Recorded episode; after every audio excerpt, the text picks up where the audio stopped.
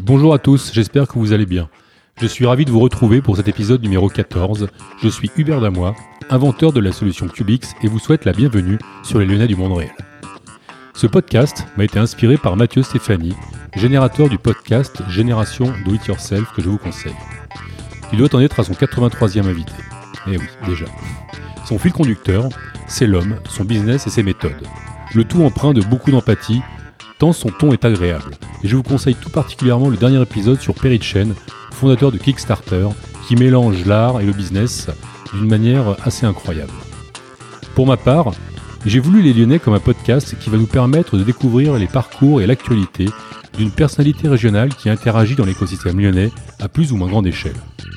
Le spectre des invités est large, tant notre cité est riche de ces femmes et hommes, qu'ils soient entrepreneurs, artistes, politiciens, sportifs ou simples citoyens, acteurs de leur ville. Je veux lui permettre de laisser une trace vocale à travers cet échange et peut-être nous dévoiler les secrets de ses engagements. Je reçois aujourd'hui Laurent Jacquet, dit Jacquet, qui se définit comme un street artiste. Les artistes m'ont toujours fasciné, ils sont entrepreneurs de leur destin et sont sur un perpétuel fil. Le parcours de Jacquet suit des lignes qui ressemblent à son œuvre, brisées, courbées, couleurs vives puis sombres, inspiration quotidienne de l'actualité ou familiale, ainsi que des rencontres. Le tout teinté d'une scène folie.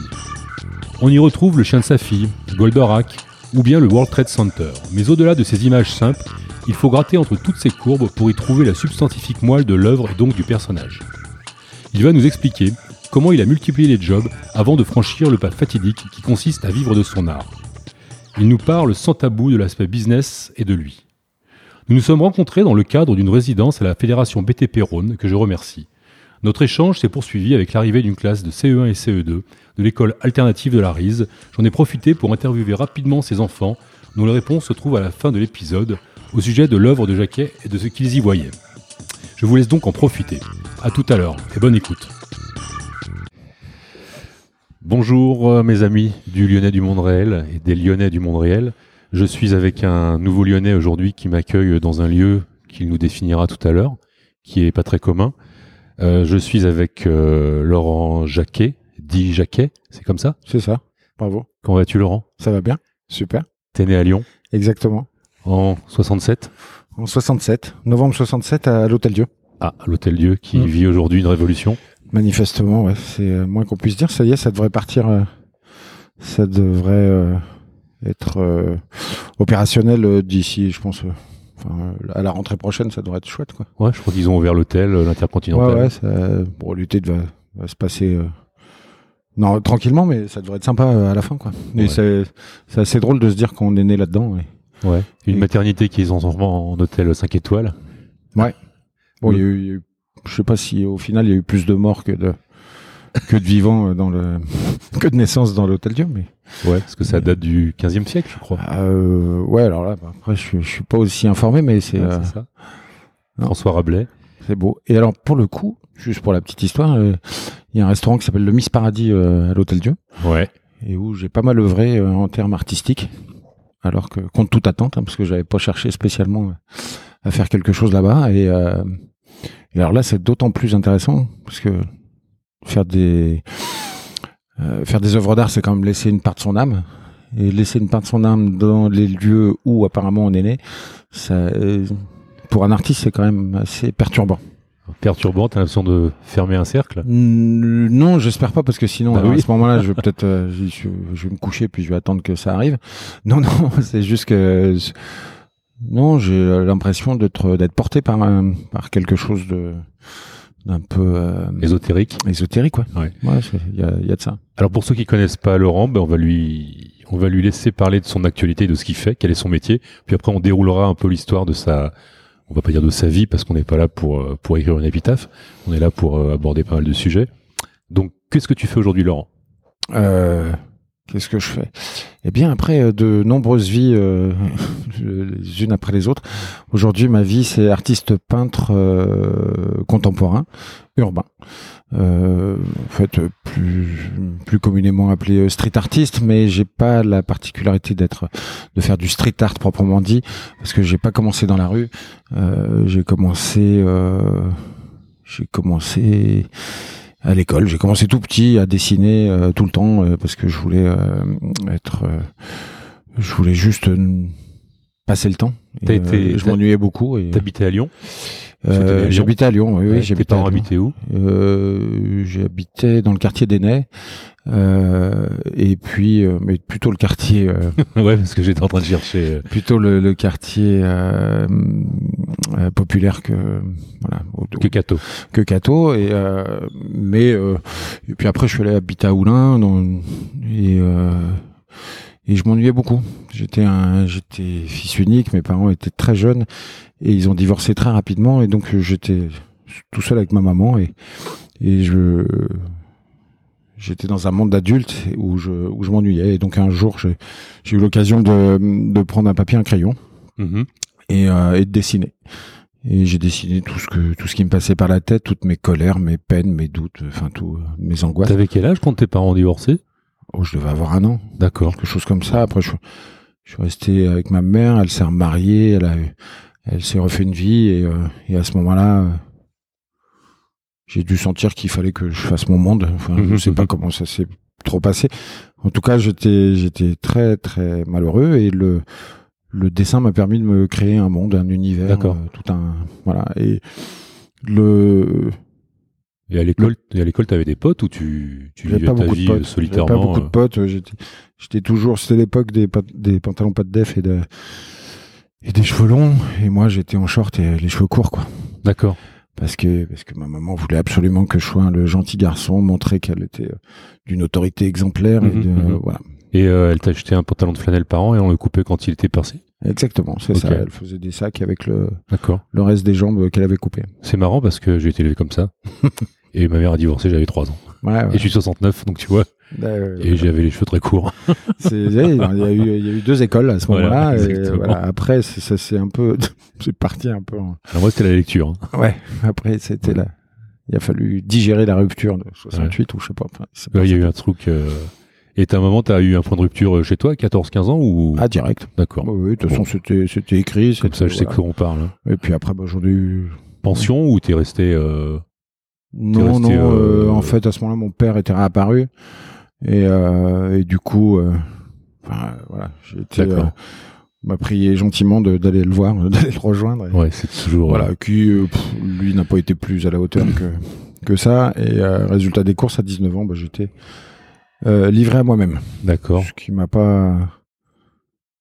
Voilà, Ouais, ouais. c'était compliqué, quoi. On s'en sort toujours bien, mais on a toujours des grosses euh, casseroles derrière nous à traîner de temps Ouais, en temps. c'est pas très simple. C'est marrant parce que il m'est arrivé de, de voir quelques thérapeutes euh, dans ma vie et euh, la plupart du temps c'était assez court. Les- Mhm. Et un jour, il y en a un qui m'avait dit un truc, il m'a dit, vous savez, nous, notre métier, c'est de voir, les gens ont tous des casseroles, et notre métier, c'est de voir si vous avez la capacité ou pas de surmonter vos casseroles. Et il me dit, vous, manifestement, vous avez plus que la moyenne, et en plus, vous avez une thérapie toute trouvée qui est euh, la peinture. Mhm. Donc euh, continuez comme ça et euh, a priori vous devriez vous en sortir. Force est de constater qu'il avait euh, plutôt raison. Et que la thérapie est pas finie. Ah ben non parce que des casseroles on s'en prend tous les jours On est bien d'accord. euh, Et tu vis une jeunesse à Lyon qui est, qui est festive ou tu es toujours. euh, non non non je Non. bouge pas une oreille. Je, oulala. je bouge pas une oreille. Je suis euh, je suis tout gentil tout sage. Euh, je, je dessine, je dessine tout le temps, tout le temps, tout le temps. Je, euh, à l'école, je m'emmerde euh, aussi, donc je dessine. Euh, je redouble ma quatrième, je redouble ma troisième. Je suis sauvé in extremis par un prof qui était issu de la DAS qui m'avait repéré et où il y avait encore des profs qui avaient la vocation, enfin, mhm, mhm. ou qui pouvaient euh, brailler contre le système et, euh, et pas laisser des gamins euh, Mhm. en perdition, ce qui était mon cas. Et euh, il m'a, il m'a récupéré. Euh, bon, j'étais pas courageux, donc euh, je, je risquais pas de basculer dans un- une certaine délinquance ou euh, une associabilité. Donc, euh, mais il m'a, il m'a récupéré à ce moment-là. Il m'a dit, toi, tu vas juste m'écouter. Bon, il faisait 130 kilos, hein, donc on- des Mhm. profs comme ça, on les écoute plus facilement. Surtout quand Bah, T'es un beau est- gaillard, donc tu devais. Ah Ouais. non, mais à l'époque, moi, j'étais, oh là là, j'étais le plus petit de ma classe en seconde et le plus grand en terminale. D'accord. Je te laisse imaginer ce que ça a ouais. pu donner dans mon dans ma psychologie interne. tu vois, Ouais, ça, ouais. bon, ça, ça a été chaud. hein. Mais euh, mais pour le coup, euh, non non, j'ai pas discuté avec ce prof. Et il m'a dit, je m'a dit en dessin, j'ai rien à t'apprendre. euh, je vais juste faire en sorte que de que tu sois pris aux arts appliqués. Donc euh, les arts appliqués, tu. À la Martinière, euh, à Lyon. C'est un bac, c'est quoi? C'est. C'était un bac technique à l'époque. D'accord. Donc tu vas jusque ce mec, tu redoubles quatrième, troisième, Voilà. deux ans de retard, et, Et après il te pousse jusqu'en terminale. Après, bac. après, j'ai été euh, propulsé en seconde, première terminale en, en- aux arts appliqués images de communication. Super, ouais. Étonnamment, je, bon, je pas trop, je me suis éclaté à dessiner, à apprendre Mhm, toutes les mhm. techniques, tout ça. C'était, c'était génial pour ça. Ça, Vraiment, c'était euh, une révélation. Euh, comprendre comment fonctionne une image, la composition, enfin tout ça. Et puis après, c'est parti. euh. Après, j'ai été pris aux arts appliqués à Paris. Euh, On apprend les couleurs, on apprend la colorimétrie. et là, alors le problème aux arts appliqués à Paris, c'est que euh, bah, c'était Paris, c'était un autre monde. J'étais un peu livré à moi-même. Enfin, tout était, Mhm, mhm. c'était euh, voilà. Et puis surtout, j'apprenais la première année. c'était une révision de tout ce que j'avais appris sur les seconde première terminale et du coup, ça m'a un peu, ça m'a un peu saoulé. Je m'étais fâché avec mon père. Il a fallu que je travaille en même temps. Enfin bref, j'étais, euh, j'étais obligé de me prendre en, en Tes- main. Tes parents, euh, aussi éloignés soient-ils, euh, ils avaient quel regard sur ton art, sur ce que tu faisais, et si ils s'en foutaient complètement? Ils s'en foutaient. Tu perdais ton temps pour eux euh, Non, non, non, je perdais, je perdais pas mon temps. En fait, je pense que ma mère avait surtout envie que je l'emmerde pas, Mhm. et, et mon père, pareil. D'accord. Donc voilà. et sont-ils revenus après un moment ou pas? Dans la boucle ou Des années, as- des années plus tard, oui. Ouais. Ouais, des années plus tard, on a, on a essayé, mais de toute façon, c'est quand c'est, c'est marrant. euh, À cette époque-là, je me suis posé la question de savoir si on, si on avait le droit de pas aimer ses parents. Euh, ouais, je crois que oui. Au final, Mais- euh, oui. mais on t'as pas obligé de les aimer, quoi. Ouais, je suis un peu d'accord avec toi. Mm. Je dirais pas ça de ma mère. Parce qu'elle est encore là et c'est Ouais, pas ouais, mais moi, je-. Moi, je Mais les tu- respecte. Hein, j'ai pas de, je, je, je Mais respecte. T'as pas respecte l'impression qu'à partir d'un certain âge, les tendances s'inversent et que les parents ont plus besoin que toi, de toi, que toi tu n'as besoin d'eux Non. D'accord. Ah non, pas du tout. Non, puis alors moi, les miens, ils ont vraiment, euh, ils m'ont bien montré qu'ils avaient pas besoin de moi. Ça, c'est, je peux te dire que, donc ça tombe bien. euh, voilà, il y a un moment, je, ce qui était le plus difficile à comprendre, c'est que je, je pouvais ne pas avoir besoin d'eux. Ouais, je comprends. Ouais. Ouais. Enfin, moi, je le Voilà. comprends. Euh, Ouais. Mais bon, Moi, je suis parti à 14 ans. Donc, euh, ouais, bah, ouais. tu vois, un moment, tu... Ouais, moi, je, je, je travaillais déjà à 14 ans. Ouais. Je, je faisais les marchés à, à 14 ans. Donc c'est, euh, mais bon, c'est comme ça. hein. c'est des vies qui sont pas très simples, mais après, on en, on en retire beaucoup de positifs, je crois. Ah, moi, j'adore. hein. Enfin, Voilà. Si c'était à refaire, je suis pas sûr que je referais tout comme ça, mais, on est euh, d'accord. mais je- pff, voilà, je suis. euh, Et ils ont fait ce que je suis. Quoi Ouais. qu'il arrive, ils ont fait ce que je suis. Je les remercie pas pour ça, euh, parce que je suis content d'être d'être l'homme que je suis, mais euh, j'aurais aimé qu'ils fassent les choses euh, un peu avec plus- euh, un peu plus d'amour, quoi. un peu plus normalement. un peu plus d'affection. Enfin, je sais pas. Toi, tu as quatre enfants aujourd'hui. Ah, moi aujourd'hui, j'ai quatre mômes. Je peux te dire que je les aime. euh, c'est- voilà. C'est marrant parce qu'on reproduit pas du tout. Toi, t'étais fils unique, moi, je suis fils unique. Mhm. T'as quatre enfants, j'ai trois enfants. Et je leur fais vivre tout l'inverse de ce que j'ai vécu, pour Ah être ouais. honnête avec toi. Ouais, c'est ça. Enfin, moi, je, je... Enfin, ma mère a fait ce qu'elle a pu, mais mon père, euh, pour le coup, euh, ouais, c'est c'est curieux. Hein. C'est c'est c'est curieux. Les mecs te disent c'est- qu'on reproduit toujours ce qu'on a vécu, alors que c'est complètement faux. c'est faux. C'est faux. Je... je sais pas qui est allé sortir une connerie pareille. Bah, il y en a Enfin, c'est, beaucoup qui euh, les sortent dans tous les cas. Ouais, ouais, non, moi j'ai pas de. Oui, il y a des similitudes. Si on sûr, parle des femmes battues, on parle de tout ça. du euh, mimétisme. Oui, non, mais c'est n'importe quoi. C'est Enfin, clair. Il y a un moment, enfin, l'idée elle est quand même de s'élever, quoi. Enfin, d'aller un peu, euh, d'essayer de voir les choses, euh, progresser, d'évoluer, de de, bouger, de. de... Enfin, bref. Allez, on ferme la parenthèse euh, psychanalytique pour l'un et l'autre. Donc, tu es à Paris, tu as une vingtaine d'années, et là, tu, tu dessines, tu, tu bosses en même temps pour vivre. C'est ça. Je, en fait, j'ai raté le BTS parce que j'avais, je bossais trop. Je Mhm. bossais la nuit. Je, je bossais pour le sentier. Je faisais des, des dessins pour les, les t-shirts, les t-shirts, le prêt-à-porter, les sweatshirts, tout ça. Ça marchait super bien. J'étais trop content. Et puis, euh, euh, Là, on est en j'ai- 87, 90 on est en 88, 8, ouais. 88, 89. Mhm. Euh, il se passe un truc, c'est que euh, bon, je je fais, je fais trop de trucs professionnels, je fais beaucoup de stages, tout ça, je fais sauter l'école, enfin bref ça. Donc du coup, je me fais repérer et, euh, et je me fais saquer au BTS. Ce qui fait que je n'ai jamais eu, contrairement à ce qui est dit dans différentes interviews, tout ça, j'ai un niveau BTS, mais je n'ai pas mon BTS Enfin, création publicitaire, image de communication, enfin bref, ça c'est... Est-ce que c'est euh, vraiment de l'importance? Non, non, non, le- je, je sais pas ce qui est important. Je- Non, mais je veux dire, le- Euh, les études. euh, Oui, oui, en fait, quand on est un peu comme nous, euh, dans des métiers un peu immatériels, les études donc que, que Non, c'est ça, C'est enfin- plutôt une histoire de reconnaissance quoi. C'est savoir ce qu'on fait de nos vies, quoi, surtout. Voilà. Enfin, mais bon, à l'époque, on le sait pas, quoi. Et bon, j'ai pas eu le. Moi, ce qu'il fallait, de toute façon, j'étais en survie à cette époque-là. Il fallait que je bouffe, il fallait que je travaille. Et, alors, le, ça s'est pas arrangé pour deux raisons. La première, c'est que j'étais appelé euh, sous les drapeaux. Euh, on est, on faisait partie quand même des années, des dernières années à aller à faire l'armée. Ouais. Euh, j'ai fait que quatre mois parce que je- j'y, perdais mon temps. Et, euh, et puis que bon, le système à l'époque était assez facile à déceler, enfin à, démonter.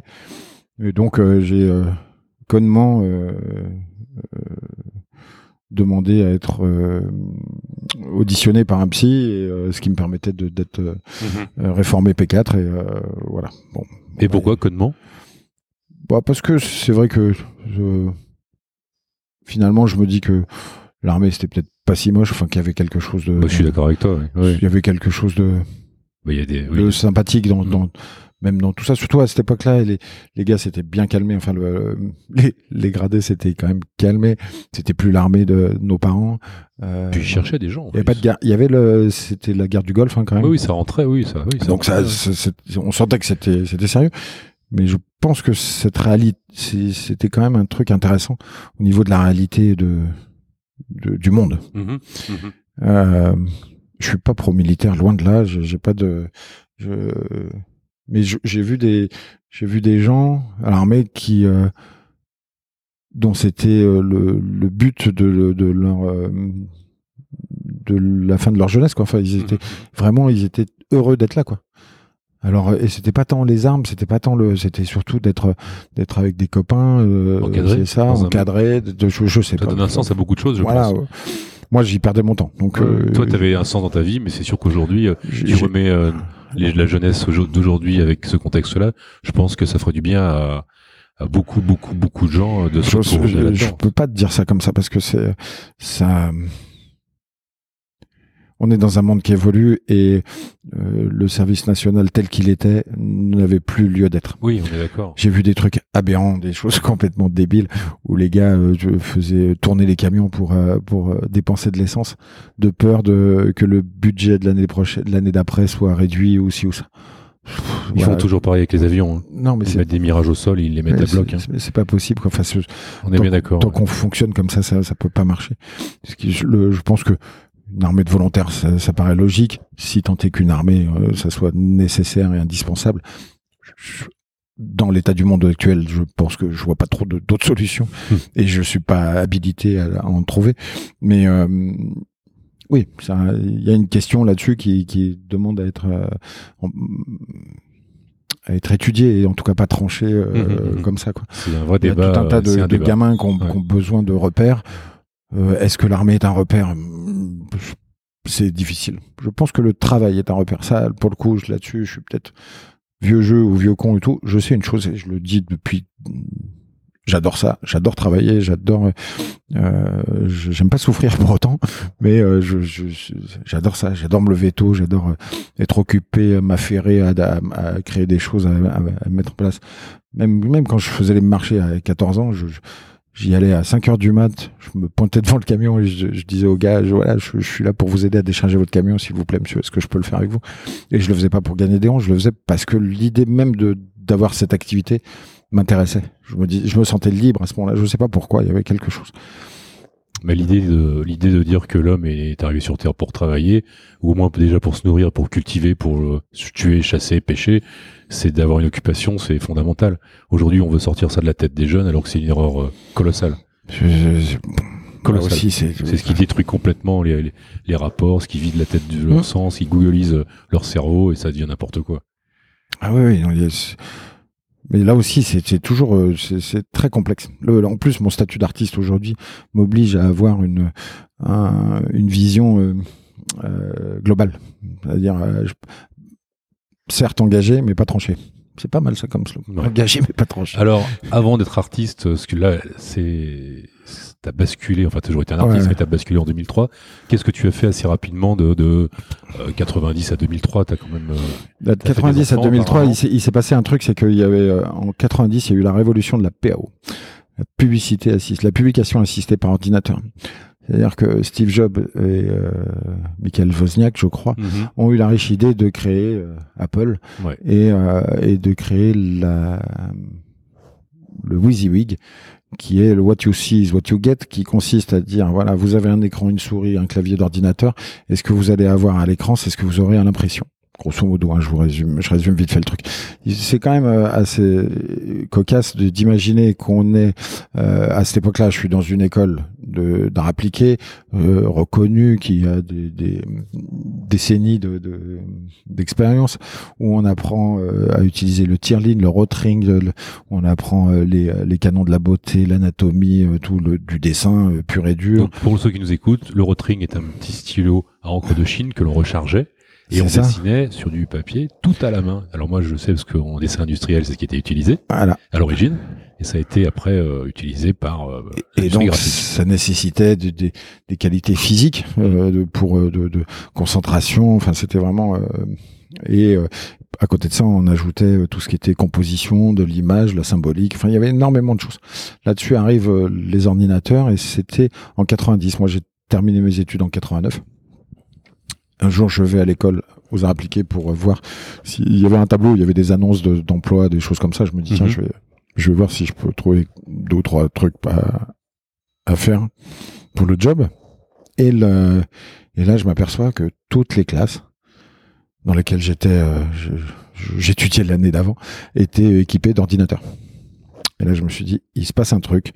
Ce monde est en train de basculer et je pense que je- il faut vite que je monte dans le train parce que sinon ça va être compliqué. J'ai raté la marche, hein, pour être très clair, mais pour résumer, j'ai voulu monter dedans. Le train était déjà euh, en train de, en train de bien d'avancer.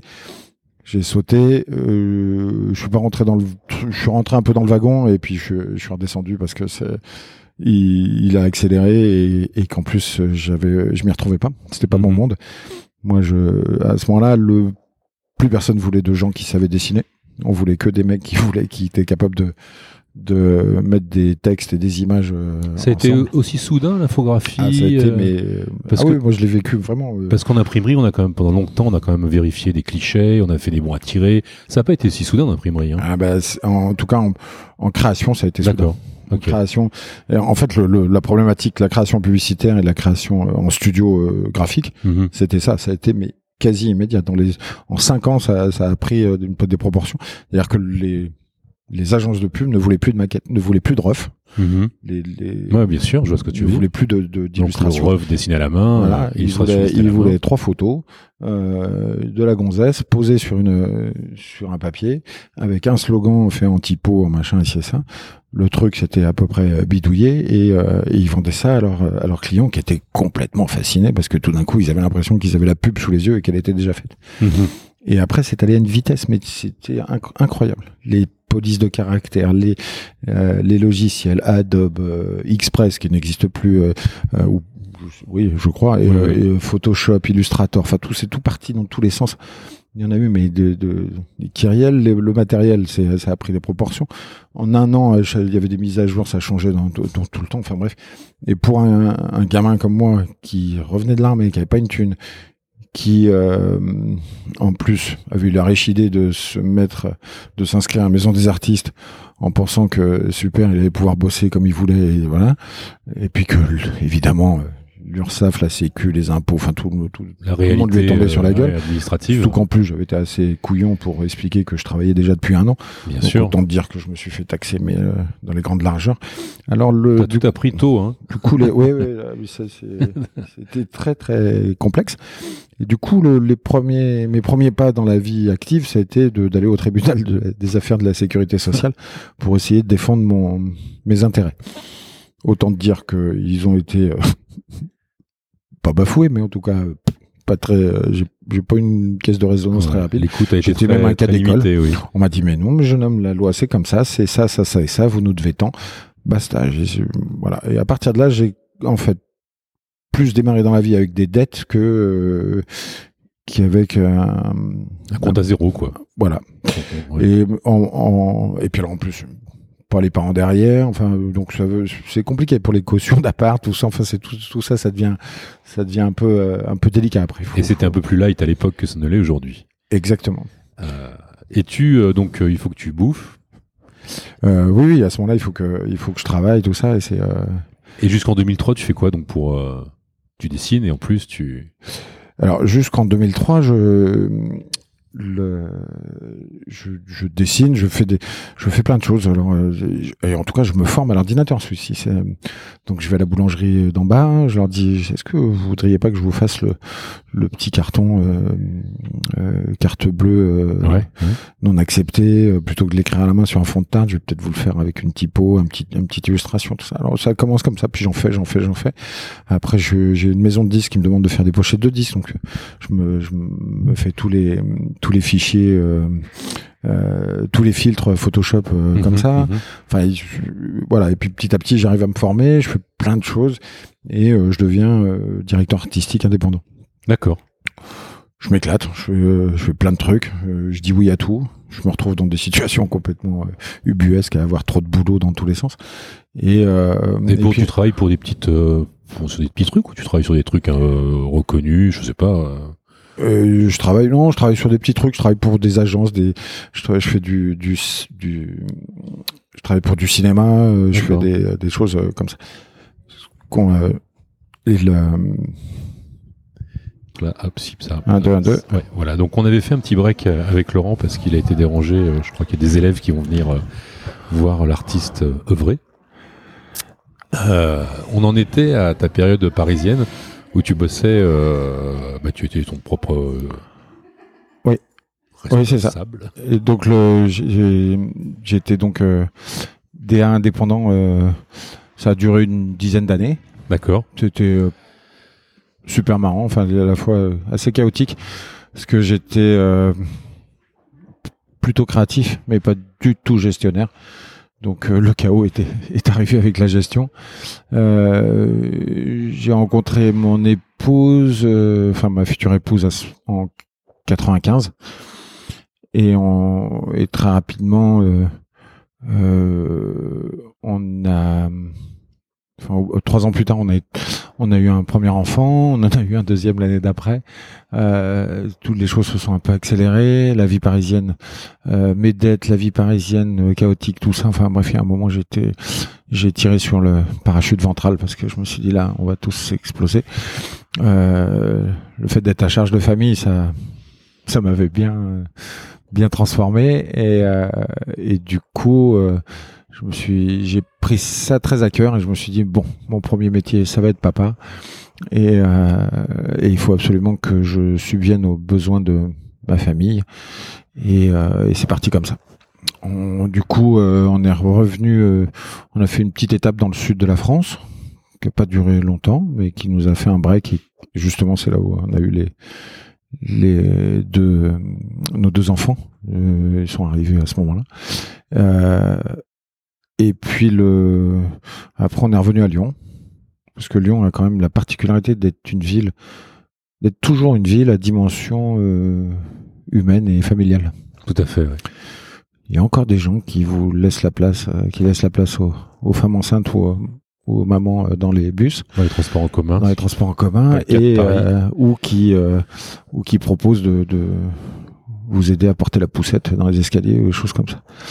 Voilà, donc euh, enfin, c'est la- l'anecdote, mais euh, Non, mais c'est important dans la construction Et d'une famille, quoi, d'avoir un puis- truc euh, qui ressemble à ce qu'on est, quoi. Voilà. Et donc après, moi, l'idée, c'était quand même de d'apurer les dettes, de calmer le jeu. Euh, j'ai arrêté d'être indépendant. J'ai été embauché dans une agence de pub. Génialissime. Je signe mon contrat euh, dans cette agence le semaine du 11 septembre euh, 2001 2001. Et là, patatras. Dans les jours qu'on suivit, c'était compliqué. Quoi. Enfin, ça, il fallait. euh, Mhm. donc euh, du coup, on a on a changé un peu le fusil d'épaule parce qu'on pouvait pas faire autrement. Et euh, et après, j'ai fait de la restauration. Ouais, donc en, je- en 2003, tu, tu, c'est alimentaire, quoi. Voilà, c'est alimentaire. C'est là, je fais tous les boulots qui viennent, euh, Ouais. qui me viennent. euh, et puis après, je deviens agent Mais tu, immobilier. tu continues à garder, à dessiner, dessiner, dessiner? Plus du tout. Plus du tout. À ce moment-là, j'arrête. Je, je suis, j'en ai marre de ce job et tout. Ça me. Ouais, t'as pompé pendant une Ouais. dizaine d'années. Bah, euh, je suis, je suis vide. Je suis vidé de, de création. Et puis en plus, j'avais un vrai problème de euh, avec les clients. ouais. Donc, euh, on me demandait des trucs, je me battais pour me présenter des, des logos, des créations euh, qui, qui a du sens, qui étaient certes peut-être un peu trop scolaires, enfin euh, je sais pas, euh, en tout cas.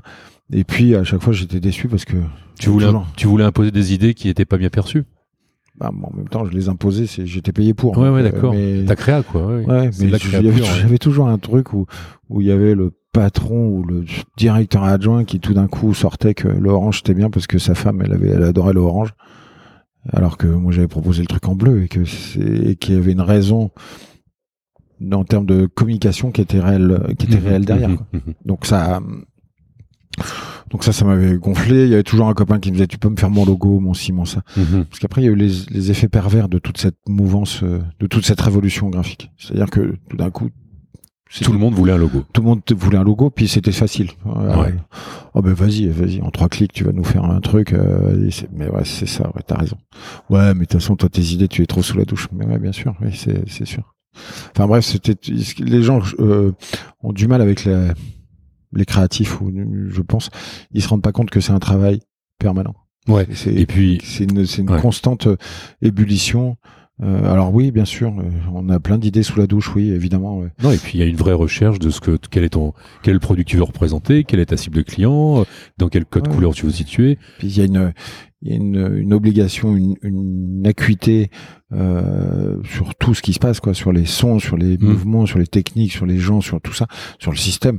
Et dans un monde en, en mouvement euh, perpétuel et euh, pro- progressif, enfin, aussi progressif que ces dernières années, il y a un moment, euh, franchement, il y a de quoi devenir fou. hein, quand, euh, ou alors, il faut se formater à un truc précis et puis point, un style et, euh, et Mm. on n'en parle plus. Mais quand, quand t'as la, moi qui suis, qui était client, enfin quand j'ai démarré ma première boîte, j'ai fait faire un logo par mon beau-père qui avait fait les arts appliqués à Lyon, je crois, dans les beaux-arts à Lyon, qui est un vieux monsieur qui a 80 ans. Donc il a fait une tête de chien, qui avait rien à voir avec le boîte d'événementiel. Et quand j'ai monté Cubix, dont je t'ai parlé la dernière fois, Mhm. je me suis dit, on va faire tout l'inverse, on va pas le faire de manière intuitive, on va aller voir une agence, on va donner un brief et ils vont nous faire des logos. Mhm. Et ils vont nous faire une identité visuelle. Aujourd'hui, la boîte fonctionne plutôt pas mal et je suis persuadé que j'ai eu raison de faire ça Mhm. et je me suis détaché, si tu veux, euh, euh, affectivement de ce logo et de tout ça parce que je l'ai pas créé, même si j'aime bien tout ça. Et je, je suis tout à fait d'accord avec toi. Quand on veut réussir quelque chose, c'est hyper important aujourd'hui de, de faire appel à des pros, Mhm. dont des mecs sûr. le métier. Il y a tellement Bien de logos aujourd'hui, tellement de merde qui traînent. Faites votre logo pour deux balles sur Internet, ça ne veut Mhm. rien dire. Il y a des mecs, et je cite l'agence qui est Dissidentia, Ah, il y a qui est des... une agence plutôt cool, tu vois, Bien sûr. qui nous ont vraiment, euh, moi, qui m'ont fait gagner du temps. Mhm. Et c'est pareil pour le net, c'est pareil pour le site internet. Ouais, C'est pareil pour on tout. peut y a pas des- faire un des site soi-même, on peut pas faire un- une, une community management de soi-même. Quand t'es artiste, Instagram, tu peux limite même pas le gérer toi-même. Il y a des codes que tu connais pas. il y a Ah non, non, mais c'est c'est évident. Des, mais même euh, au niveau de la, de la, et de la création, tout, enfin, on a- il y a eu cet effet pervers où on a l'impression que tout était facile et, Voilà, tout est facile. et qu'il suffisait de demander au gars parce qu'il avait un ordinateur et qu'il Ouais. allait tout sortir. Mais on, le, Ouais. cro- on le croit encore maintenant. Ah oui, oui, mais moi ça m'a saoulé. Il y a un moment j'ai dit allez stop, j'arrête. Ouais. Et je, moi qui avais fait, j'ai eu à peu près tous les modèles de Mac, euh, du, du Macintosh jusqu'à jusqu'au premier euh, MacBook Pro. euh, MacBook les- Pro. ouais, puis les ça. tours aussi. Enfin, J'ai eu les gros- noirs, les tours, Ouais. j'ai eu euh, la, la boule, j'ai eu le- le- le- les premiers écrans plats, le machin, j'ai eu ceux qui, qui ressemblaient à des coquillages euh, de toutes les couleurs, celui qui ressemblait à un bonbon, le Biondi Blue, le, le légendaire Biondi Blue qui était le, le premier euh, iBook, euh, iMac, pardon, Mhm. euh, bleu, émeraude bonbon, enfin c'était... Voilà. Et donc là, tu, tu bricoles dans le pour te nourrir et nourrir ta famille. C'est ça, je, je cherche euh, tous- tous les tous les jobs. enfants. Je, je deviens runner à la brasserie Georges. Enfin, je fais plein de plein de choses comme ça. Et après, je je trouve un j'ai un pote qui qui a monté sa boîte euh, en immobilier de commerce et qui me propose de faire Elacom et de devenir agent immobilier euh, spécialisé en locaux commerciaux. Et donc là, je C'est dans les années 2004, 5, c'est en 2002. 2002. Voilà. Et là, c'est parti, je m'éclate. T'as quelques belles années devant toi là. J'ai quelques belles années devant, devant moi. C'est marrant parce que quand on réfléchit finalement, euh, je pensais que j'avais fait ce métier pendant des années, mais je l'ai fait 7 ans. Bon, c'est déjà pas C'est mal. beaucoup, ça. temps. Mais je pensais que je l'avais fait pendant 15 ans, mais non, c'est pas si. Ah ouais. Voilà. Mais euh, donc j'ai fait ce métier jusque jusqu'en 2010. En fait, en 2001, euh, compte tenu de ma famille, je Enfin, compte tenu de ma famille, non. Non. En 2001, je, je non, non, non, je décide. euh, un jour, j'ai euh, j'ai un mur devant moi et je me dis tiens, je vais faire un, je vais faire un tableau. Et euh, je me dis après tout, je sais dessiner, je sais peindre, je vais me faire un tableau, je vais le mettre chez moi. Et donc je fais un tableau où je représente 10 ans de notre vie avec ma femme et, et je mets le tableau au mur et, euh, et je suis trop content. Et, et, le, et les copains voient ça et on commence à me demander des tableaux et ainsi de suite. Et puis ça, ça démarre dans ce comme ça. Enfin, Ça, redé- enfin, ça redémarre. Je me rends pas compte, non, ça démarre. Là, là vraiment, c'était la peinture. Le hobby, euh, enfin le- la, Ouais, ouais, la le- passion, on prend le pas euh, Voilà. sur. euh, Et là, je me dis, ah super, je peux dessiner comme je dessinais quand j'avais 10 ans. Je fais. dans le même style? Ah, c'était exactement le même style. D'accord. Même style. Là, ce qui, ce qui avait changé, c'est que j'avais ajouté de la couleur, j'avais Mhm. ajouté du volume, des perspectives, de la composition. Euh, tous mes éléments, euh, je les symbolisais, je les symbolisais comme des logos. Enfin, tout se mettait en place petit à petit et ça a été mais, euh, génial. J'ai trouvé le style. Premier tableau, j'avais j'avais ce style-là. Parce qu'il faut quand même quand tu vois ce que fait, quand on voit ce que fait Jacquet, on va l'appeler son nom d'artiste. bah remercie. euh, Il y a une forte euh, imprégnation, euh, comment dire, une certaine forme de manufacture. Tu vois ce que je veux dire? Ouais, ouais. ouais. Une certaine forme de, de, de produit. Le mec vit avec son temps. Et euh, c'est c'est vraiment euh, c'est figuratif, c'est très enfin, c'est du street art de toute façon. Ouais, ouais, c'est du street art, enfin, ou du street art, du pop art, de la culture geek, j'en sais rien. En fait, c'est moi, le truc, au début, je pensais que c'était de la figuration libre, puis après, on m'a expliqué que non, c'était un peu has-been euh, par rapport à Combas ou Di Rosa ou tout ça. Oui, oui, oui. J'avais euh, Ernest Pilleux 20, Ernest et euh, compagnie. voilà, J'avais on est 20 ans de retard.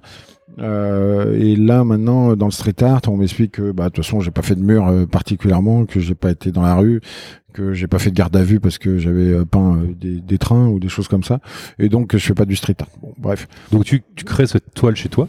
donc je crée cette toile chez moi et euh, et puis je la mets au mur. Et puis voilà, puis ça ça ça accroche. Les copains on voit ça, ils me disent, ils, m'en commandent. Ils comprennent mon le sens de la création en disant ah oui, mais alors je- si je te raconte ma vie, tu vas la mettre sur le tableau, tout ça. Je dis oui. Et puis je- du coup je fais des, des tableaux sur des choses plus engagées ou engageantes par rapport à la, à la société, au monde, la Mhm. manière dont. Puis j'en fais comme ça quelques-uns, ainsi de suite, tout en étant agent immobilier, en nouant ma cravate tous les matins et en allant euh, vendre mes, mes petits commerces euh, toute la journée. Parce que quand tu fais un Goldorak, c'est un engagement ou c'est plus euh, pour cette. Je parle de, je pense à ça, tu vois? Bah, quand je fais un, un Goldorak euh, avec un gilet jaune, alors aujourd'hui, il serait- aujourd'hui ça serait connoté. oui. À l'époque, je l'avais fait en 80, j'ai dû le faire en, en, en 2008. C'est ça.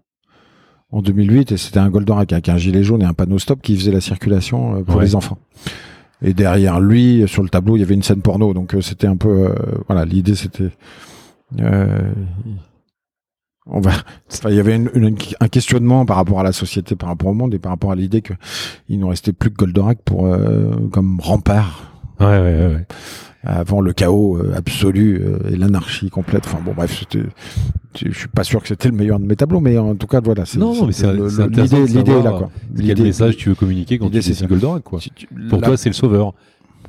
Ah bah ouais, Goldorak. Enfin, je, je me fais pas croire que pour toi ça l'était pas. Enfin, si, si, moi j'aimais bien Carus. toute euh, notre génération Goldorak, était là. euh, Enfin, c'est- c'est dit, voilà. J'ai décroché avec Albator, mais bon. Moi aussi. Moi aussi. Le mec, il était, il était trop beau gosse, trop, trop ténébreux, et tout Il ça. représentait plus rien. ouais, Ouais, ouais. bon, bon, après, j'étais bien Capitaine Flamme aussi. Ça me Ah, grave. bien. Il y a eu Ulysse 31 aussi. Ouais, mais lui, il était trop perché pour moi. ah non, la mythologie, les machins, tout ça, ça m'a tout. euh, euh, j'ai décroché. Capitaine Flamme, ça allait encore, mais il y avait du, bon, ça gonzait, ça groupie autour de lui, là, ça me pas terrible. Actarus, franchement, c'était le mieux. Ah, c'est le top. Hein. Ouais. Ouais, le mec, il était bien. Sa caverne, là, avec sa cascade Ouais. et tout, c'était trop bon. Sa bagnole, c'était un espèce de robot géant. euh, Ouais, ce voilà, nous aurait il- fallu à l'époque. Un hein. coup, il avait une moto, un machin. Enfin, ouais, c'est lui qui me représentait plus pour moi la liberté et, la- et l'idée de, bon, en plus d'être, de servir dans le, sur, sur la planète, quoi. Ouais. Euh, quand j'ai fait le premier tableau, justement, je me suis dit, tiens, c'est marrant, cette toile va me survivre. Parce qu'elle va rester dans la famille, elle va être euh, vraiment. euh, et là, je me suis dit, tiens, je viens de m'acheter une part d'éternité, euh, aussi minime soit-elle. Mais Mhm. et dans quelques générations, si, si le tableau est encore en vie, euh, et pas détruit en tout cas, le, le- la famille pourra dire, bah ça c'est euh, l'arrière-grand-père ou l'arrière-grand-oncle qui a, qui a fait ce tableau et ça représentait euh, la vie avec sa femme, les doudous des enfants, les machins, enfin le symbole, tout ça. Ce qui est un peu aussi la raison d'être de ce podcast. Oui. Quand tes arrière-petits-enfants chercheront la voix de leur, leur arrière-grand-père, ils Ouais, diront bah, là, Ah, il avait une voix, papy. Eh ben, euh, bonjour à vous, vraiment. Euh, si vous nous écoutez, si vous m'écoutez, hein. je, suis, euh, je suis trop fier et sachez une chose, c'est que je vous aime déjà. on espère que ça se passe bien Ouais, J'espère que ça se passe bien aussi. Oui, en tout cas, on- et qu'il reste des arbres. comme euh, comme disait l'autre jour un collapsologue euh, qui s'appelle Pablo Servigné que j'ai vu dans une dans une interview il expliquait le message aux générations futures, c'est désolé. Alors, collapsologue, pour les gens qui nous écoutent, ce sont les gens qui pensent que le monde est pas loin d'être euh, fini. Ah bah lui, il pense que l'effondrement a déjà commencé. Voilà. Donc, c'est 2050, ils annoncent pas facile. ça. à- Yves Cochet le dit aussi, Ouais, depuis peu. Pas facile. Bah, Yves Cochet le dit justement parce que Pablo Sévigné lui a fait l'étude, euh, lui, a, lui a sorti l'étude. Mais pour le coup, ça, euh, bon, voilà. Et, et ce qui est intéressant, c'est que dans l'interview, le, le- il explique qu'il a des enfants jeunes. Et donc l'intervieweur lui dit mais mais comme, Ah oui. si vous savez que l'effondrement a commencé, pourquoi vous avez des enfants? Il dit bah c'est comme ça, c'est la vie, c'est Voilà. la vie est plus forte que le reste et que, que toutes les études qu'on peut faire et tout ce qu'on peut imaginer ou, ou envisager. Et en attendant, s'il y a un message à passer aux générations futures, c'est désolé. Bah, c'est plus une histoire de comptabilité morale. C'est, euh, on fait ça pour l'honneur maintenant, parce que c'est, on est déjà dedans, quoi. Je sais, je sais. Ouais, pas. je pense. On fait Ouais, ça parce pense. que de toute façon, euh, c'est comme ça. Donc, Monsieur Jacquet, vous dessinez pour votre famille, et ça. ensuite, ça repart. Et après, je dessine pour les copains. Et après, euh, après, on commence à me commander des tableaux. Et là, je me dis bon, il va falloir que je fasse un choix. Ça va assez vite. Il y a un galeriste qui me repère. euh, le, le truc se met en, se met en place. Et puis à un moment, je me dis bon bah, faut passer le pas quoi. Faut, Mhm. euh, faut y aller. euh, voilà. Et donc en, en 2010, je- j'arrête le- l'immobilier et je deviens artiste peintre à temps complet. Et tu as toujours tes nombreux enfants, J'en ai quatre maintenant. voilà. Ils ont tous grandi. euh, Mais ils ont toujours besoin de manger, Ils ont toujours besoin de manger et, Et enfin, me- et il faut vendre des tableaux. oui, mais alors là, ce qui est la chance que j'ai et que j'ai eu et que j'ai, c'est que je depuis maintenant 20 ans que quasiment 20 ans que ce- cette histoire a commencé de d'artiste peintre, je n'ai jamais démarché qui que ce soit. Alors, il faut que tu nous expliques, parce que tu me l'as expliqué en off quand on s'est rencontrés la première fois, un marchand de tableaux, comment ça fonctionne? Quel argent, quel pourcentage il prend sur un Alors, artiste? Il y a plusieurs. Parce que ça m'a vraiment, possibilités. ça m'a vraiment effaré. J'ai vraiment trouvé le truc intéressant. En fait, il y a plusieurs possibilités pour euh, pour un artiste de et je- excuse-moi, je te coupe. Et je trouve que c'est intéressant parce que souvent, on sépare artiste, argent, tableau, prix. Et aujourd'hui, il faut pas le séparer puisque t'en vis et t'en as besoin d'en vivre. Non, C'est un, c'est un métier c'est comme un, métier, autre. Voilà. Oui, c'est un métier comme un autre. Euh, à partir du moment où c'est un métier, si c'est un loisir, c'est un loisir. Il y a deux, deux choses. Là, pour le coup, euh, il y a vraiment euh, les amateurs et les professionnels. Et il n'y a rien de péjoratif dans ce que je viens de Absolument. dire. Absolument pas. Ça n'est. euh, On est bien d'accord. C'est pas une question de talent. Euh, voilà. Le talent, il peut être très bien chez les amateurs, tout autant chez les Tout est une professionnels. question de perception chez le client. Et la supercherie, elle peut être très bien euh, chez les amateurs, elle est moins grave, et elle peut tout à fait l'être chez les professionnels. C'est euh, voilà, c'est là aussi une question de travail, de perception, enfin bref. Mais il y a, y a vraiment une notion en, en différence de- entre les amateurs et les professionnels, un peu comme les sportifs euh, pour le coup, et, et, et ça, ça détermine la suite des opérations.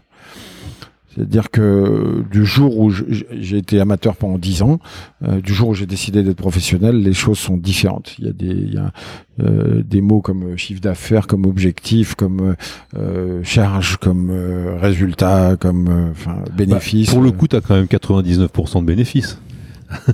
Ah, euh, pas tant que ça, non. Enfin, c'est pas aussi. euh, Ton temps est. Ah non, j'en ai, j'en Pas ai de marge brute, pardon, de marge brute. J'en ai 200%. Je deviens chiant là. J'en ai 200% pour une raison simple, c'est que euh, ce métier est extraordinaire et c'est dimanche tous les jours. Donc déjà là-dessus, sur cette sur cette ligne-là, Que du plaisir. en termes de comptabilité, je suis à 200% satisfait. Comptabilité morale. Comment Comptabilité morale, tu prends que du Comptabilité plaisir. morale, oui, c'est ça. Après, comptabilité euh, financière, Non, mais ça, je sais on- plus. Enfin, le- les chiffres, je les ai pas en tête, mais Je provoque un peu le modo, truc. non, non, euh, il y a une- la marge brute est tout à fait. euh, c'est normal. Alors, ce qui est intéressant, c'est qu'en plus, c'est pas moi qui ai décidé du prix, mais le marché. Le Et marché. c'est là où je peux, ça peut répondre à ta question. Euh, il s'avère que le marché est, euh, est, est pas fait par les par le public et par les euh, les artistes eux-mêmes. Euh, c'est un peu comme les les producteurs de légumes et les consommateurs. On- entre le producteur de légumes et le consommateur, il y a toute une chaîne de gens euh, qui euh, euh, prennent des ronds au passage, qui ont une utilité plus ou moins avérée ou pas, enfin bref, ou qui ont fait, ou qui nous font croire qu'ils sont très utiles dans le dans le sujet. Voilà. Et grosso modo, en termes de marché d'art, c'est un peu la même chose. C'est-à-dire qu'on a des, on a, il y a toute une chaîne de gens qui sont là pour euh, euh, vendre, exploiter, produire, promouvoir. Enfin bref, euh, on peut mettre tous les tous les termes qu'on veut euh, pour euh, pour avancer sur le sur ce sujet-là. On va avoir la visite de, de tout un tas de petits fans euh, de, de, Bah écoute, on, va, on verra bien ce qui va se euh, passer. hein. On va voir, mais c'est Et donc le marchand d'art. et donc le marchand d'art, euh, il y, a, il y a plusieurs choses. La, la première chose, c'est qu'il y a les galeristes euh, et les marchands d'art. Enfin, grosso modo, l'idée, ils, ils font tous à peu près la même chose. Ils, ils repèrent des artistes, ils repèrent des, des œuvres d'art et euh, ils essayent de trouver un, un marché ou des acheteurs pour ce. voilà. Et, le- et leur travail consiste à vendre ces œuvres d'art, soit les acheter à les vendre, soit à les vendre, à les prendre en dépôt-vente et à les vendre derrière et, euh, et à partir de là de se faire une marge dessus. Il faut savoir euh, qu'à l'heure actuelle, euh, c'est très très variable. Euh, un galeriste prend entre 50 et 70% du prix d'un tableau Ce qui est colossal. pour pour vendre le tableau d'un artiste. On va dire bonjour aux enfants qui passent, Bonjour tout le monde. hein, qui viennent visiter euh, l'œuvre. Mais ils sont adorables en plus. Ah, ils sont super mignons. Ils sont gentils comme tout. Voilà, ils disent pas un bruit. On a dû leur dire surtout vous vous taisez. hein. Et euh, et puis voilà, ma fille, euh, Ah ben je la connais ta fille. Salut. assistante. Voilà, on continue. Et toi, Elle est en pleine forme. t'as bien dormi Super. Et euh, donc, euh, le- donc le, le, Le marchand galeriste, d'art, le ouais, galeriste, oui, galeriste, va ouais. prendre entre 50 et 70 Le marchand d'art, c'est un peu différent. Lui, il va acheter des œuvres. euh, en fait, il a des clients qui lui disent voilà, on a tant à défiscaliser ou à, ou à dépenser en œuvres d'art. Mhm. Il va acheter des œuvres. Parle dans le micro. Pardon, il va acheter des œuvres pour euh, les euh, pour faire une. euh, en fait, c'est qu'il va acheter un produit qui va C'est un revendre. marchand, quoi. Voilà, il y c'est a un une marchand. demande. euh, un vrai marchand. il rentre dedans, lui. Voilà, mais lui, il se posera pas la question de savoir si euh, la suite de l'artiste, s'il est pérenne, s'il va y avoir d'autres œuvres. C'est un business. C'est euh, c'est au coup par coup. Ouais.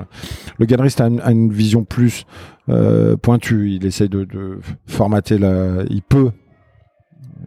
Tout ce que je dis là n'est pas péjoratif non plus. Hein, Mhm, mhm. mais il va s'occuper de la- l'artiste, il va, il va le faire évoluer, mûrir, euh, lui dire, tu sais, tu devrais plus euh, essaye de que ça aille mieux avec ta gonzesse pour, pour faire des choses moins Il y a d'art. peut-être une notion de risque un peu plus évoluée que chez le marchand d'art. Oui, oui, carrément. Le, marchand d'art fait des coups, euh, il fait des coups et, et le, le galeriste, lui, il, il engage. Le galeriste avec un grand G, hein, il engage euh, et c'est pour ça que les 50% des fois ils sont ils sont tout à fait euh, euh, avérés. Enfin, c'est normal. Mhm. Ça paraît logique. Et donc, euh, to- toi, à partir de 2010, tu rentres dans ce système d'offres et de demandes. c'est ça. Tu produis des, a- tu te produis Voilà. des œuvres. Je produis des œuvres. Et une fois de plus, pas péjoratif. Hein. Non, non, non. Je, je et j'en produis parce que déjà je j'ai l'envie d'en produire. La force produit, la force créatrice. voilà, ouais, je, ouais. je- je me réveille le matin et j'ai envie d'en faire. Que euh, je ne peux pas vendre des œuvres si je n'ai pas de stock. Donc euh, il y a un moment, il faut en faire. Donc faut en faire, faut avoir des idées, faut avoir tout un, Mhm. un truc, faut avoir une suite dans les idées et dans la création et dans le, le, le travail. Avoir un style, c'est à la fois un laboratoire de recherche, mais en même temps, faut, à mon sens, j'ai l'impression qu'il faut pas partir dans tous les sens. Alors, toi, aujourd'hui, tu utilises quel support, quel outil, quelle couleur euh, et, et quelle Alors- inspiration, quoi. Aujourd'hui, L'inspiration, on l'a compris. Aujourd'hui, je pars, je d'un principe, c'est que mon métier, il consiste à avoir une idée, une technique, un style. Ah, y est. Voilà. À partir de là, je, je- ça, se dé- ça se décortique comme ça. Ouais. Les idées, je- l'inspiration, elle se fait euh, On a bien compris qu'elle était instant, euh, tous azimuts. dans l'actualité, dans ce que tu entends, Voilà. ce que tu écoutes et ce que tu vois. Avec le- la conversation qu'on a eue, si j'avais eu euh, une main de libre, euh, j'aurais pu euh, faire un tableau qui euh, représentait tout ce que tout ce dont on parlait. Parce qu'au fur et à mesure que je te parle, j'ai tout un tas. En fait, j'ai des images euh, graphiques qui me qui me viennent à l'esprit, des symboles, et tout ça, je peux le poser sur un tableau et euh, ça aurait été euh, ça aurait été sans problème. Et en plus, j'aurais pu rajouter tes, euh, les images que tu me donnes, enfin, de- tout ça. Il y a une euh, fragilité, c'est sympa. Ouais, non, c'est très- du coup c'est euh, voilà et ma- mon inspiration c'est ça. Ensuite euh, il y a le la technique. Et la technique, c'est là où le laboratoire de recherche dont je parlais est, entre en jeu, c'est-à-dire que je vais chercher tout euh, tout ce qu'on peut faire. euh, voilà, comment je peux, avec par exemple euh, une bouteille d'eau en plastique, est-ce que je peux faire quelque chose qui va se rapprocher D'accord. De la troisième chose, à savoir du style Mhm. de manière à ce que si je fais une œuvre d'art avec les avec des bouteilles d'eau, est-ce qu'à un moment les gens sont capables de comprendre que c'est Jacquet qui l'a fait sans que Mhm. ça soit spécialement signé, ou si c'est signé Jacquet et que c'est à côté d'une de mes œuvres dont ils ont l'habitude, qui sont l'habitude de voir, est-ce qu'ils sont capables de voir le cheminement, la réflexion, le, le- la, la volonté artistique qu'il y a derrière, Et tu utilises quel, ce- quel outil, quels outils pour dessiner? Tout ce que tout ce qui me passe sous la main. Le mon outil de prédilection c'est le Posca euh, ou euh, les aérosols ou l'acrylique ou le pinceau. Là en ce moment je suis un Le gros- Posca, c'est un marqueur. Le Posca c'est un marqueur euh, Voilà. à base de d'acrylique ou Mhm. d'encre à base d'eau. C'est un truc qui est utilisé par les enfants que j'ai beaucoup ut- utilisé quand euh, justement dans mes années de vache maigre parce que je faisais des décorations de vitrines avec. Mhm. Et c'est là où j'ai appris, euh, enfin, c'est là où je me suis trouvé mon style, D'accord. qui est de, de faire des, des, des dessins, de pas faire de maquette, parce que sur une vitrine, on peut pas faire de crayonné, Mhm. et de, de, de partir directement en freestyle, et, euh, et d'essayer de, à la fin que ça ressemble à quelque chose. Mhm. En plus, sur les vitrines, dans les magasins, ce qui est toujours intéressant. Le premier, je m'en souviens toute ma vie, tout, le premier décor de vitrine de Noël que j'ai fait, c'était pour un bar à l'angle de la rue Méruménil et euh, je me souviens plus de l'autre l'autre rue. Enfin, c'est c'était un bar qui s'appelait le Ménil euh, à Paris et euh, je me souviens de m'être pointé à 6h30 du matin pour commencer mon truc en, en plein mois de, de novembre pour essayer de pour faire une décoration. Mhm. Et là, j'ai commencé mon truc, j'étais avec un pinceau et j'ai commencé à peindre dessus, tout ça, essayer de faire du ou, des gui- du gui, enfin des trucs un peu. Et tout d'un coup, je me suis rendu compte qu'il y avait les piliers de bar qui étaient au blanc limé euh, à 7 heures du mat, qui étaient là et qui me regardaient tous euh, comme s'ils étaient tous avec des airs euh, un peu comme dans le sketch de Danny Boone euh, dans, Ouais. dans le bar et tout. Enfin, c'était vraiment, c'était particulier. Ils attendaient de voir l'artiste ce qu'il allait faire sur la vitrine. Et euh, à la fin de la matinée, j'avais galéré pour essayer de faire trois trois bricoles euh, au pinceau et tout. En fait, ça, ça avait émulsionné, c'était tout, c'était pas beau. À un moment, je rentre dans le bar. J'ai, j'ai, il y a deux ou trois qui se sont foutus de ma gueule, mais euh, à la parisienne, enfin le truc, parce que de toute façon, même si ça avait été génial, il y en aurait toujours un qui m'aurait. Voilà. Et là, je me suis dit, il faut absolument que je fasse vite et que je trouve une solution plus rapide et plus efficace. Et du coup, j'ai pensé au Posca parce que c'est Ouais, vraiment l'outil de, Ouais, ouais. pour travailler sur du verre, c'est parfait. Et le lendemain, j'ai fait des, j'ai commencé à faire des grands dessins au Posca sur les vitrines. Déjà en termes d'expression, j'avais de la place, je pouvais m'exprimer, je pouvais, euh, et puis surtout, je pouvais dessiner comme je dessinais quand j'étais gamin et où je prenais un plaisir pas possible. Voilà, et où je mettais plein de petites choses Et, euh, ensemble. et alors, dans tes petits personnages euh, typiques, euh, euh, le chien. euh, Ah bah après, il y a, j'ai, fait une. euh, il y, a- il y a comme une vraie signature. hein. Je vous, vous, Oui. allez- vous irez voir. euh, Bon, c'est vrai que le, il y a une vraie Euh, signature. En fait, le freestyle, et c'est là où ça s'apparente au street art, c'est que euh, c'est une répétition d'éléments permanente. Alors là, c'est pas une répétition de- d'écriture, c'est une répétition d'écriture graphique. Mhm. C'est-à-dire que j'ai aujourd'hui, j'ai grosso modo euh, en magasin, en stock, à peu près. Alors 200 là, il est en train d'ouvrir un 230. livre, je ne sais pas ce que c'est. J'ai à peu près C'est un 230 superbe bouquin très vieux, euh, relié en cuir. et j'ai grosso modo 230. C'est un, c'est une un volume d'encyclopédie portugaise que j'ai trouvé dans une poubelle à Porto. Voilà. Et, euh, Et dessus, et il a- dessus, j'ai, je me suis dit tiens, je vais répertorier tous les dessins que je Ah fais de tête. D'accord. Voilà. Et il y en a. Voilà, l'idée c'est que Je au comprends. final, ils soient tous comme ça. C'est ta, page soit comme ça. c'est ta Bible, quoi. C'est ma Bible. Voilà. Voilà. Et là, il y en a 230 et ça s'incrémente toutes les semaines et tout le. Et à À chaque fois que tu fais une nouvelle créa, tu reprends une page et tu dessines ta À créa chaque fois, j'en rajoute tout ça. pour être sûr de qu'elle s'échappe pas, quoi. Et tu peux la reproduire après. Et après, je, après, je la reproduis parce que je l'ai, je l'ai, euh, voilà, c'est c'est ce que j'ai, j'ai appelé mon cookbook. D'accord. C'est-à-dire que, voilà, tout est, tout est dedans, il y a des citations, il y a tout. Je pense que ça, là aussi, on parlait de transmission de génération quoi que ce soit. Ouais, ouais, ouais. Si jamais il, il me survit, euh, enfin il va me Il survivre, va ça, c'est survivre, sûr. je te rassure. Mais quand euh, quand ça va se passer là, ça va être euh, assez Et, drôle. et alors, ce qui est vraiment sympa dans ton J'espère œuvre, que j'aurai le temps de le finir. Ouais, il y a encore quelques pages de livre. Ce qui est sympa dans ton œuvre, c'est qu'en fait, c'est une œuvre qui est sympathique. Tu vois ce que je veux dire? Ouais, ouais, C'est que tu dessines une vanité, mais la vanité, elle est cool, quoi. ouais, ça, Elle est plutôt sympa. j'ai- J'aime. Je trouve que le c'est facile de faire euh, de faire des trucs hard. C'est facile de cracher son venin. C'est facile, c'est facile de de- de- d'être en colère, d'être capricieux, de tout ça. C'est peut-être ça que les, les gamins euh, devraient juste avoir en tête. C'est que euh, c'est plus difficile de de pas faire la gueule et de et d'aimer tout ce qu'on vit que voilà. Mais Mais dans les acteurs, il est plus difficile d'être un acteur humoriste qu'un acteur dramatique. D'après ce qu'il je, disait. je sais pas. si, ouais. si, c'est ce que j'avais entendu. Ouais, Louis de. Funès avait été un mec assez sombre. Oui, oui, peut-être. Enfin, C'était compliqué après, pour lui de faire rire les gens. Mais c'est, euh, Là, je vois la, il, a, Oui, ça. il y a une belle plancha devant nous, qui est un outil, un objet complètement typique, on va dire. Et là, il l'a rendu vraiment. Alors, il a dessiné des saucisses, le petit chien, le fameux chien, Mm. euh, qui est, euh, c'est quoi? C'est un, c'est un, un bulle Un C'est un bull, bull terrier. terrier, pardon. J'adore les bulles terriers. c'est euh, depuis le, le Barbac Ouais, euh, ouais, Greg ouais. Papy Boynton euh, et des têtes brûlées.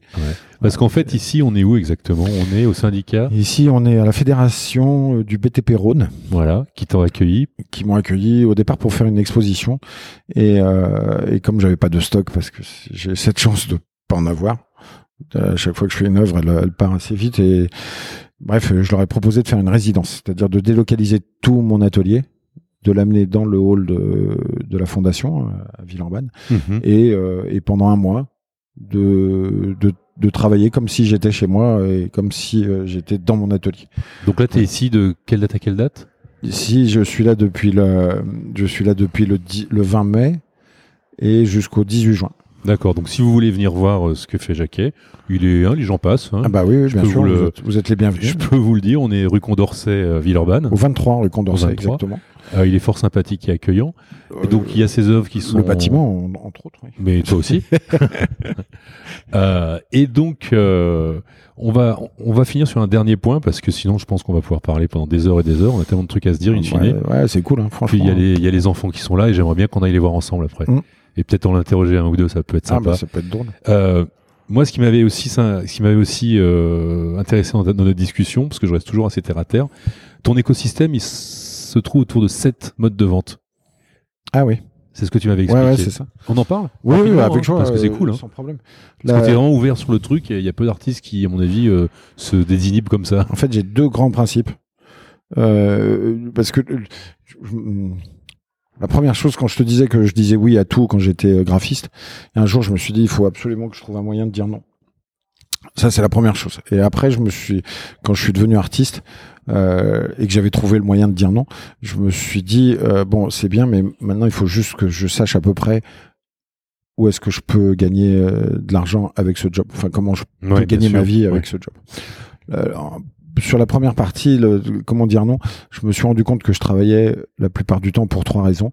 Un, parce que c'était facile à faire. Deux, parce que je gagnais de l'argent. Trois, parce que j'en avais une satisfaction personnelle à un moment en retour. Le, quand, quand j'ai des projets qui me viennent à l'esprit, des, des, des possibilités, des opportunités, des choses comme ça, je me pose ces trois questions. Si j'ai aucun de ces paramètres, la réponse est non.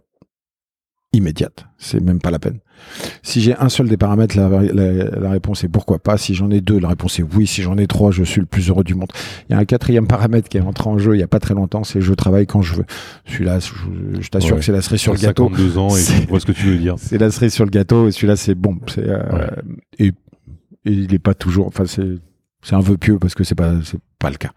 Mais déjà si euh, si j'ai euh, deux des paramètres, à savoir que ça me rapporte de l'argent, que ça me euh, que c'est facile à faire ou qu'en termes de notoriété ou de satisfaction personnelle, il y a, il y a un retour. Voilà. Donc ça, c'était le premier principe. Le deux- la, deuxième chose sur les sept points, euh, aujourd'hui, mon travail d'artiste se décompose de la manière suivante. Euh, je gagne de l'argent quand je fais des tableaux, comme je disais, où je me réveille et j'ai un, un concept et j'en fais un tableau. Et un jour, euh, quelqu'un le voit et me dit, je, le, je, voudrais bien l'acheter ou j'ai envie d'acheter une œuvre de Jacquet. Peu importe l'œuvre, j'aime, j'aime tout ce que vous faites. Et bon, voilà. Donc ça, c'est la première chose. La deuxième chose, c'est le travail avec les galeristes. Effectivement, avec les, les galeristes, euh, il faut leur verser 50%, ça c'est la, la, base, mais la plupart du temps, il faut un travail qui, euh, qui les vaut parce que il y a du, un travail de réseau, il y a un travail de commercialisation, de production parfois, de, de promotion. Enfin, il y a vraiment. Mhm, un- mhm. euh, voilà. Le- les, so- les 50%, c'est par rapport à une notoriété? Euh, Plus tu es connu, moins c'est élevé Ou moins tu es connu, plus c'est élevé? Je sais plus. sais Oui, oui, pas. bien Je- sûr. Bah, oui, c'est toujours, c'est j'imagine. la, c'est le- l'histoire de l'offre et de la demande. Ouais, c'est, euh, voilà. personne n'est demi ses intérêts. euh, des, Mm. c'est tout. Il y a des. c'est- Après, ça dépend de comment on s'organise, comment on est, euh, si on est capable de se vendre, si on a un agent qui nous vend. Enfin, il y a plein de D'accord. choses. Donc toi, là, on en est au mode de vente au niveau des galeristes. les galeristes, la, la troisième chose, c'est le, la vente avec les commissaires-priseurs. Mhm. Euh, tu les aimes bien, ceux-là, euh, Ouais, c'est. non, c'est vraiment. Les commissaires-priseurs ont la, la particularité de d'avoir en main la cote, la possibilité de créer la cote. Euh, la plupart du temps, elle peut être artificielle, mais enfin moi, ça. Ça va plus vite, hein, c'est sûr. Mais, mais pour le coup, euh, la, la cote est c'est un- un- intéressant. Donc les commissaires-priseurs, eux, ils prennent euh, entre 15 et 20 euh, mais euh, Mais de toute façon, c'est c'est la loi. hein. mais ils font Ils leur job pas, et ils font le euh, truc. On leur met des tableaux à disposition, ils les mettent en vente. Ils ont un Et, euh, pourcentage. et en tout cas, on est référencé. Ces ventes-là sont référencées officiellement. Il y a un Enfin, catalogue, il y a, il y a une vraie. Donc il y a des, il y a des, des catalogues, c'est c'est- et ça permet euh, euh, d'avoir une référence sur un artiste et de dire tiens voilà ce, cet artiste, bah, la plupart du temps, il vend les 100 par cent à 3000 euros et euh, voilà. Et la cote est fixée sur Art Price et on la trouve. La cote se fixe par rapport aux ventes Mhm. et est répertoriée par Art Price. Et, euh, et ensuite, Encore un Lyonnais. Salut. Encore un Lyonnais. Nous. Et, euh, et puis le ensuite la quatrième chose c'est les travaux d'envergure, euh, tout ce qui est réponse à des appels d'offres ou des choses comme ça pour faire des, des immeubles où là on, ça nécessite du matériel, des nacelles. du- C'est toi qui réponds ou c'est euh, via un, un cabinet d'archi euh, Non, oui, c'est la plupart du temps on me sollicite. sont, euh, tu vas voilà, pas t'amuser à, à les appels Ce d'offres. qui est étonnant, et ça- a fait polémique, mais je j'y tenais pas particulièrement. qu'Un jour, on m'a posé la question de savoir si- quelle était la différence entre les gens qui font des murs, dont Lyon s'est fait la spécialité, et, euh, et mon travail. J'aurais juste expliqué que la différence c'était la maquette. Euh, et que en, en, en l'occurrence faisant de l'art je ne fais pas de maquette. Je- c'est tout. C'est comme ça. Quand je dis- Intuitivement, tu quand je dis maquette bien évidemment c'est un projet qui est présenté un jury qui est débattu si et ça et un- Oui, quand on fait le mur des Lyonnais avec euh, Bocuse et Tutti Quanti, C'est oui, c'est ça. on connaît l'artiste euh, qui a fait la fresque, mais cet artiste, est- enfin, je, je n'ai hélas pas la, la, la possibilité de mettre un nom ou de dire ce gars-là a fait déjà de What mille œuvres et enfin je Mhm, sais mhm. bon bref c'est- j'ai rien contre la décoration c'est c'est absolument pas euh, euh, péjoratif de dire que c'était de la que c'est décoratif mais c'est le cas Ouais, bien c'est sûr. le cas parce Oui, qu'il y a plein oui, il y a toute une chaîne de décideurs Ouais. pour ça enfin c'est tout un peu euh, compliqué donc euh, euh, voilà moi mon rôle il est de faire de l'art c'est à dire que on, me donne un support qui soit petit grand que ce soit une tasse à café ou un ou un, mur d'immeuble. À partir de là on me dit voilà le style on connaît votre style on sait que vous allez pas nous faire du Van Gogh éclatez-vous. De toute façon quel est le risque? Si jamais ça plaît pas on met un coup de peinture et Voilà. l'histoire est réglée donc euh, Donc ensuite, on en est au cinquième qui sont les. donc le cinquième c'est les produits dérivés voilà. euh, c'est euh, le tout ce qui est contrat de licensing euh, de, de- ou euh, pour des foulards, du prêt-à-porter, de la vaisselle, enfin de, de tout un tas de Mhm. choses. Là aussi, les gens viennent me voir, je, ils me disent ah, est-ce que vous pouvez, euh, on voudrait faire une ligne de vaisselle, on voudrait faire ci Mhm. et ça. Je suis d'accord ou je suis pas La d'accord. plancha pour être un produit dérivé. Euh, la, planche- la plancha pourrait être un produit dérivé si euh, c'était euh, Produit à grande imprimé. échelle. produit à grande Ouais. échelle et imprimé. Voilà, pourquoi pas. Mais souvent, ça peut partir de ça. hein. Il suffit que le fabricant se rende compte que de ce que j'en ai fait et qu'il qu'il me mhm. contacte. Et, euh, Donc ça, c'est la cinquième. hein, Non, on est cinquième, je crois, oui. Euh, sixième, c'est euh, Il y avait l'événementiel, je crois. l'événementiel. Le, euh, Donc là, si vous voulez. euh, l'événementiel, c'est-à-dire que oui, tu- euh, les gens vont faire une, euh, une fiesta, un, un événement quel qu'il soit, les 20 ans d'une boîte ou un truc comme ça. Et pendant cet événement, euh, avoir un artiste qui travaille en live. sur une toile, en live, ou sur un mur, ou qui fait un graphe ou des choses comme ça. On a beaucoup qui font ça, mais c'est vrai qu'aussi en termes en, en termes de business, ça, ça a un intérêt. Et puis le, À le- New York, ils le faisaient, ils le font pas mal. ouais. Il y a des graffeurs qui. oui, c'est ça. C'est ça. J'ai déjà été invité, mais ça s'est pas fait pour des des, raisons qui, technique, mais, mais j'ai Bon, déjà incentive avec des boîtes, euh, venez voir Ouais, un ouais. graffeur, c'est pas mal. Hein. la- le- Et ils partent avec l'œuvre. l'inauguration d'un resto ou des choses comme ça. euh, Ouais. voilà. Alors après, ils partent avec l'œuvre, Ouais. ils partent pas avec l'œuvre. Ce qui est intéressant, c'est qu'on est payé pour la prestation Ouais, ouais. et euh, on peut aussi être payé pour l'œuvre. Des fois, ça arrive. Et la septième? Et la septième, c'est, euh, Voilà. euh, je l'avais en tête euh, à l'instant. Oui, et bien évidemment, la septième, c'est les tableaux sur commande. Voilà. Il n'y a pas d'artiste qui, euh, enfin, il y a beaucoup d'artistes dans l'Antiquité déjà qui travaillaient sur commande. C'est fondamental, c'est nécessaire, c'est indispensable. Euh, C'est la base de l'artiste. C'est la base, et sinon on, La Rome antique, euh, Bah la ouais, il y a un moment, euh, euh, Vinci, ils sont tous faits là-dessus, quoi. Bah oui, parce que si si on alors si on a faim, certes la création est intéressante, mais si on a tout le temps faim, la création est finie. Ça ne marche pas. Il faut quand même manger de temps en temps. Donc euh, le- voilà. Et les commandes pour ça, c'est vrai que ça ça a du sens. Après, euh, euh, là aussi, je suis pas décorateur, je suis pas graphiste, euh, je ne suis plus graphiste. Et tu n'as euh, pas de mécène non plus et je n'ai je n'ai pas de mécène Euh, donc si- quand on me fait des quand on me commande des tableaux je suis c'est volontiers que je les fais et je les fais pour le coup dans le style jaquet dans le avec avec mes idées ma symbolique et ce que je disais tout à l'heure si tu m'avais commandé une toile pour euh, par rapport au podcast au podcast qu'on vient de faire j'aurais très bien pu la faire et je l'aurais fait avec tout ce que tout ce qu'on s'est dit tout ce qu'on a Bon, On va échangé peut-être la faire un jour, je sais mais pas. je pense qu'on aura Euh, très et l'occasion il y en a un très- huitième j'espère qu'on aura l'occasion de- d'en faire un Et. Laurent a, Jacquet, pardon, je, un huitième, euh, une huitième corde à son arc. S'il veut, il peut, il peut vous vendre sa bagnole. comment? Il peut vendre sa voiture qui est oui dessinée, graffée. euh, Oui, voilà, mais, mais en fait, la voiture drôle. rentre dans, le- dans C'est le- produits dérivés, oui. dans les. Non, non, Non c'est pas les produits dérivés. Non, les produits dérivés, c'est les produits qui sont Oui, pardon. industrialisés Oui. ou, ou euh, imprimés. Sérigraphié et fait à grande échelle. non, ça rentre dans le cadre de, dans le premier, hein, dans la première Ah ouais. option, du genre euh, de, une œuvre euh, quelle qu'il soit, euh, quelle qu'elle soit. euh, Voilà. Aujourd'hui, c'est vrai que j'ai, j'ai, c'est drôle ça. Je, je customise ma voiture. J'ai customisé ma voiture l'année dernière. Je l'ai mise en vente aux enchères. J'avais plus de voiture, donc euh, du coup, euh, j'en ai retrouvé une qui était pas plus, euh, pas plus neuve que celle que j'avais avant, que je suis en train de repeindre et que je vais revendre aux enchères. Et si ça se trouve, je vais avoir des voitures. C'est intéressant en plus la voiture parce qu'il y en a beaucoup, beaucoup, beaucoup. Le fait de les recycler en œuvre d'art, ça peut avoir un intérêt euh, à un moment ou à un autre. Et, euh, Et dis donc, ça se recycle les Posca? Les Posca, euh, non, c'est du plastique. Hein. c'est ouais. une merde de plastoc. Et euh, donc, euh, c'est. Ah non, non, t'inquiète pas que je, je- c'est comme les aérosols, les machins, tout ça. Et c'est tout le, c'est tout le souci. C'est tout le souci à un moment de se dire, euh, ok, je, je- qu'est-ce que, Quelle alternative? Quelle alternative? Je mange pas de viande hein, déjà, donc euh, je, ça fait 30 ans. Je me dis ça, c'est un moindre mal. euh, voilà, c'est peut-être ma petite contribution. Ma deuxième contribution, c'est mon art. Donc après, je, là, je, je le vis tous les jours. Ça. En tous les cas, euh, Jacquet, merci beaucoup d'avoir éclairé, euh, enfin de m'avoir éclairé, parce que finalement Bah, c'est très égoïste, comme. euh, C'est mais c'est drôle. Enfin, en tout cas, merci d'être venu, je euh, suis pas un artiste. d'être venu jusqu'à moi. Je suis je plutôt un technicien, bah, mais j'ai une fibre qui me parle pas mal. Euh, je pense qu'on va se revoir. J'espère que tu as pris du plaisir à partager ce bah moment ouais, avec ouais. moi. Euh, J'espère que j'étais à la hauteur de, Ah, écoute, de tes attentes sur le sujet. Moi, enfin, de- pas. hein, je me- Ouais, ouais, non mais. J'écoute et je... Merci en tout cas de l'honneur que que tu me fais d'être venu jusqu'ici et de. Ah, bah écoute, c'est avec plaisir. Et je crois qu'il y a des enfants. Tu vas voir des enfants là? Ou ils sont oui, c'est ça. Non, non, ils sont ils sont là dehors. Ah ils, bon, ont, ils, sont adorables ces enfants. Franchement, On va vite. les entend euh, pas. Je vais rester si tu me si tu m'y autorises. Mais bien sûr, bien sûr. Et puis j'aimerais bien en interroger Eh un ou ben, deux pour voir la N'hésite pas. Tu, vas voir. On va on va faire un petit atelier avec eux pour leur montrer un peu ce que Ouais. ce que c'est que la vie d'artiste. Et euh, mais il y a beaucoup de vent. Alors pour euh, pour faire de l'aérosol là, c'est c'est marrant parce qu'on n'y pense pas. La pluie, tout ça, on peut tout passer, mais le le vent Ouais. pour le graffeur, c'est toujours un peu compliqué. Merci beaucoup Laurent. À bientôt. Merci, merci Hubert. Et on à très remercie bientôt. euh, Mathias Michel de la mise en relation. Oui, merci Mathias. Salut. Ciao. Ciao.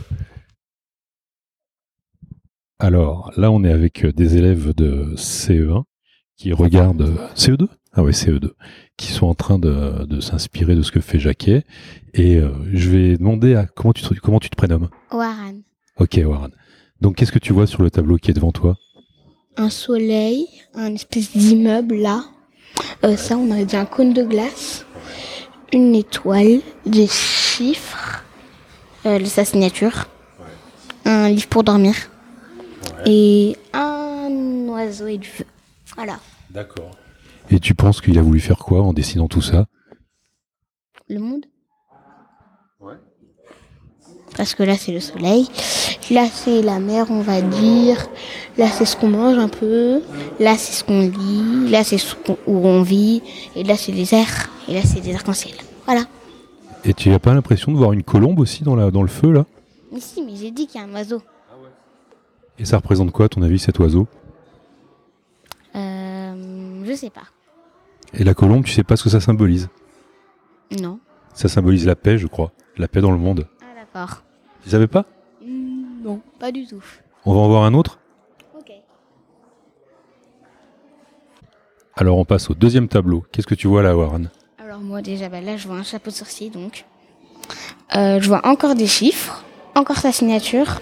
Il y a, il y a quoi comme chiffre? Euh, Il y a un 1, il y a un 9, il y a un 5 et il y a un 6. 1956, à mon avis, ça doit correspondre à quelque chose. On lui demandera Oui, on lui demandera. Là, il y a, y a des y a le niveau 45, 49 euh, et après il y a une virgule, je sais pas quoi du coup. Là, il y a un homme, c'est un architecte. Parce que tout à l'heure j'ai appris ça. Il y a encore le soleil, donc là il y a une petite étoile. Après ici euh, il y a un cube. Et là, je crois que c'est des raisins. Ouais, il y a des raisins. Et là, on aurait dit un peu une rose violette. Voilà. En fait, ils sont assez compliqués ces tableaux. hein. Oui, c'est difficile. Ah oui, et là il y a le chien avec des ailes. Tu sais ce que c'est ce chien? Oui, c'est le chien de Andrea quand elle était petite et qui est mort. Ok, qu'on retrouve dans beaucoup de ces tableaux. Ben, je te remercie. On passe à l'enfant suivant? Alors on va passer avec euh, Timon devant un autre tableau. Il va nous expliquer ce qu'il voit. Bah euh, là, il y a un grille-pain. Après, euh, il y a un chien avec euh, la mascotte de Jacquet. Il y a un soleil. Il y, a un ho- il y a un hot dog aussi ici. Avec bah, plein de décorations comme des cœurs, des rubis ou des étoiles. T'as vu qu'il y avait le chien deux fois? Oui, mais il y en a un qui a plus de taille et un- qui en a moins. il a... il a des ailes le chien? Oui Et ça veut dire quoi à ton avis? Bah, c'est parce qu'il est mort. C'est ce que Jacques nous a expliqué. Ok, tu vois rien d'autre? Ah si, il y a écrit un, quelque chose ici. Mais je sais pas trop ce qu'il y a écrit. Il y a écrit You Rock. Ça veut dire quoi? On demandera à l'artiste tout à l'heure. D'accord? Je te remercie. Ah, on passe à un autre enfant. On parle de, on parle de quel tableau? Tu veux en voir un autre? Ah ben vous pouvez parler et vous pouvez parler tous les deux du même tableau. Hein. Chacun il voit ce qu'il veut y voir. hein. Alors, euh, quel est ton prénom? Dario. Alors Dario, qu'est-ce que tu vois là? Euh, bah, un lion euh, qui sourit.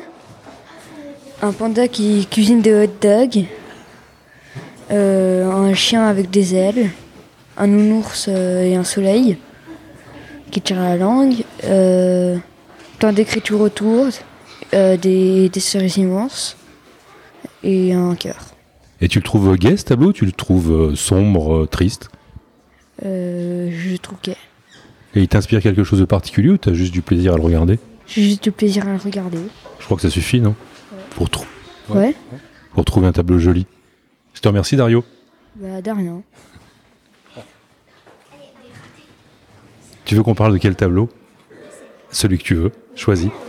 Euh, non, je crois pas. Tu veux qu'on descende voir un autre tableau? Bonjour, Bonjour, comment tu t'appelles? Lucie. Alors Lucie, on est devant un tableau de Jacquet, bien entendu. Qu'est-ce qu'il représente? Qu'est-ce que tu y vois? Une licorne, Ouais. un lapin. Alors, il est un peu différent des autres, hein. Tu sais pourquoi? Non. Mais tu vois pas qu'il y a moins de couleurs? Ah oui. Il y a combien de couleurs? Que deux, Ouais. trois. Ouais, il n'y a pas beaucoup de couleurs. Oui. Allez, continue la description. Euh, Il y a le- sa mascotte, le chien. Euh, un nounours. Ouais. Il y a marqué tout fait d'étoiles. Il- Il y a une licorne. Ouais. Il y a un panda. Ouais. Il y a un rhinocéros. euh, non. Un hippopotame. Ouais. Un dinosaure. Une étoile. Un chat. Attends, il y a, quelqu'un d'autre qui veut intervenir. Viens vers nous. Comment tu t'appelles? Violette. Alors Violette, toi tu prends la suite, qu'est-ce que tu vois? Bah, je vois qu'il y a surtout des animaux, Ouais, on les a décrits, ouais. euh, des couronnes, euh, la signature de Jacquet, Ouais. euh, des étoiles. Tu euh, sais, tu sais pourquoi il signe ces tableaux? C'est pour c'est jamais les vents qui savent que c'est lui qui les a fait. Ouais.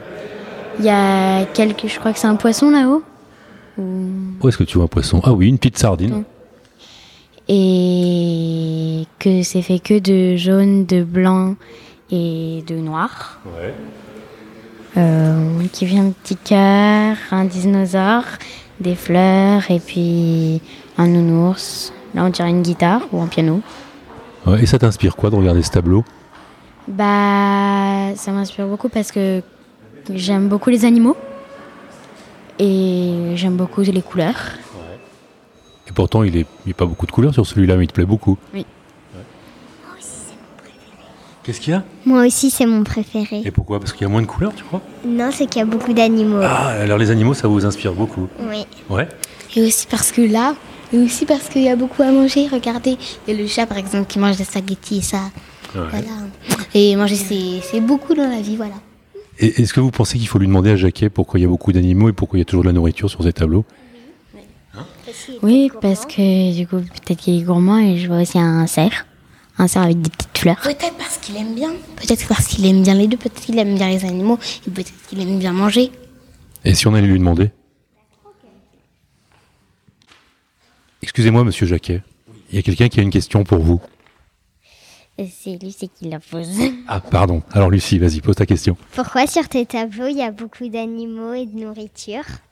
On a une théorie, mais on voudrait que tu, tu nous la confirmes. Alors pourquoi il y a beaucoup d'animaux et de nourriture? Euh, Bonne question. Alors la nourriture, euh, bah, en fait les animaux c'est parce qu'ils sont tous euh, gentils et que la nourriture c'est un super euh, moment euh, dans la vie euh, que de manger des cerises, des fraises, euh, des hot dogs, des frites. euh, c'est quand même. euh, J'ai raison non ou je... Ah bon. Voilà. Et, euh, et il voulait savoir aussi pourquoi il y a toujours il y a du soleil des fois? Euh, il y a, parce qu'il y a toujours du soleil, même quand il pleut, le soleil est toujours là, même derrière les nuages, il est toujours là, euh, que la vie est belle et qu'il fait toujours bon. Et est-ce qu'ils vous rendent heureux les tableaux de Jacquet? Oui.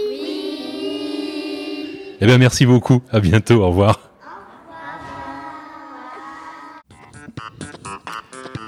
Et voilà, fin de cet épisode de numéro 14, le plus long de la série. Euh, la longueur euh, bah, est due à, la richesse de tout ce qu'on s'est dit et tout ce que j'ai vu et de toutes les personnes que j'ai rencontrées pendant cet enregistrement. La véritable découverte d'un personnage aux multiples facettes. Cette rencontre sera sûrement prolongée par d'autres échanges avec Jacquet, tout du moins je l'espère. Euh, Ce podcast me permet de rencontrer toutes sortes de personnes qui m'enrichissent et m'ouvrent de nouveaux horizons auxquels je pense que j'aurais pas pu avoir accès à titre professionnel. Encore un grand merci à Jacquet, dont la résidence se clôture le 18 juin, mais que je vous invite à suivre euh, sur Instagram, je crois, Euh, sur Facebook, je suis pas sûr, mais surtout à rencontrer euh, si vous en avez l'occasion. Je vous rappelle que je fais cela bénévolement et afin de faciliter les écoutes, je vous demande de vous abonner au Lyonnais du Monde Réel sur SoundCloud ou iTunes, de me donner la note de 5 étoiles comme il se doit. Cela fera croître mon audience, les épisodes apparaîtront automatiquement sur vos appareils et la propagation de la bonne parole en sera facilitée. Vous pouvez aussi me suivre sur LinkedIn avec mon activité professionnelle à Hubert Damoy, H-U-B-E-R-T-D-A-M-O-Y. Et je vous laisse partager cet échange à l'envie et vous souhaite une excellente journée, une bonne semaine et à dans une dizaine de jours. Au revoir.